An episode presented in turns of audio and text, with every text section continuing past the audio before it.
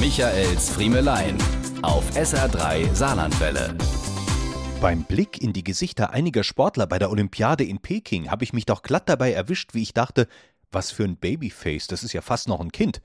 Ja, die werden immer jünger, denkt man sich. Als ich kürzlich im Flieger beim Piloten aber plötzlich genau das Gleiche dachte und mich deswegen ein leichtes Gefühl der Unsicherheit beschlich, musste ich über mich selbst schmunzeln. Kann es nicht vielleicht auch sein, dass in Wirklichkeit ich immer älter werde und sich nur der Blick verschiebt? Je mehr ich darüber nachdenke, umso mehr muss ich mir das wohl eingestehen. Der Lungenfacharzt, mit dem ich letztens in einer Klinik ins Gespräch gekommen war, so jung und schon Chefarzt. Oder der Landwirt aus dem östlichen Saarland, den ich da im Interview hatte, noch so grün auf den ersten Blick, aber beim genauen Hinsehen schon dreifacher Papa, Hofbesitzer und Chef von 15 Mitarbeitern.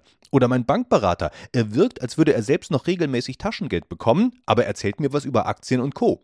Es scheint eine Eigenschaft von uns Menschen zu sein, dass wir häufig das Gefühl haben, schon immer so alt gewesen zu sein, wie wir es gerade sind.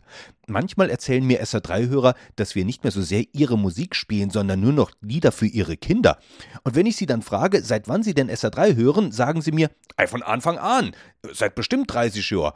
Und wenn ich sie dann noch frage, wie alt sie damals waren, höre ich oft, ey, 45. Damals mochten sie uns schon, wundern sich aber heute darüber, dass ein Radiosender nicht mit ihnen älter werden kann. Wahrscheinlich wird es mir irgendwann genauso gehen, aber bis dahin habe ich einen super Trick, um mich weiterhin jung zu fühlen.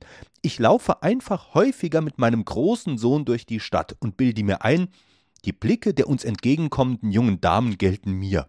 Das hilft. Michaels Friemelein.